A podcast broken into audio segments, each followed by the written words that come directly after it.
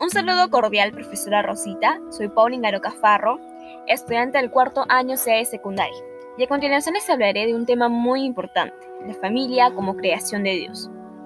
Para Dios, el matrimonio es la extensión de su propia naturaleza. Según Génesis 1.27, la plenitud de alegría, paz, abundancia y grandeza de Dios fue extendida a la raza humana a través de la primera pareja que Él creó.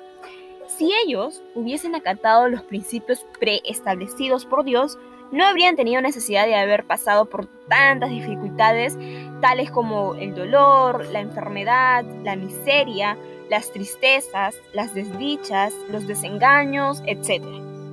Es importante comprender la intención de Dios para redimir matrimonios y familias, restaurándolos a su plan original, para que nuestros entendimientos se ajusten al propósito divino de vivir eficazmente dentro de las relaciones que Dios ha ordenado en los hogares.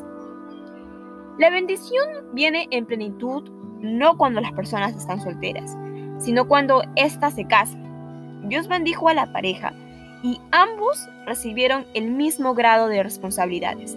Si la pareja puede mantenerse en plena armonía, estas tres bendiciones permanecerán sobre ellos. La fructificidad, la multiplicaos y el señoread.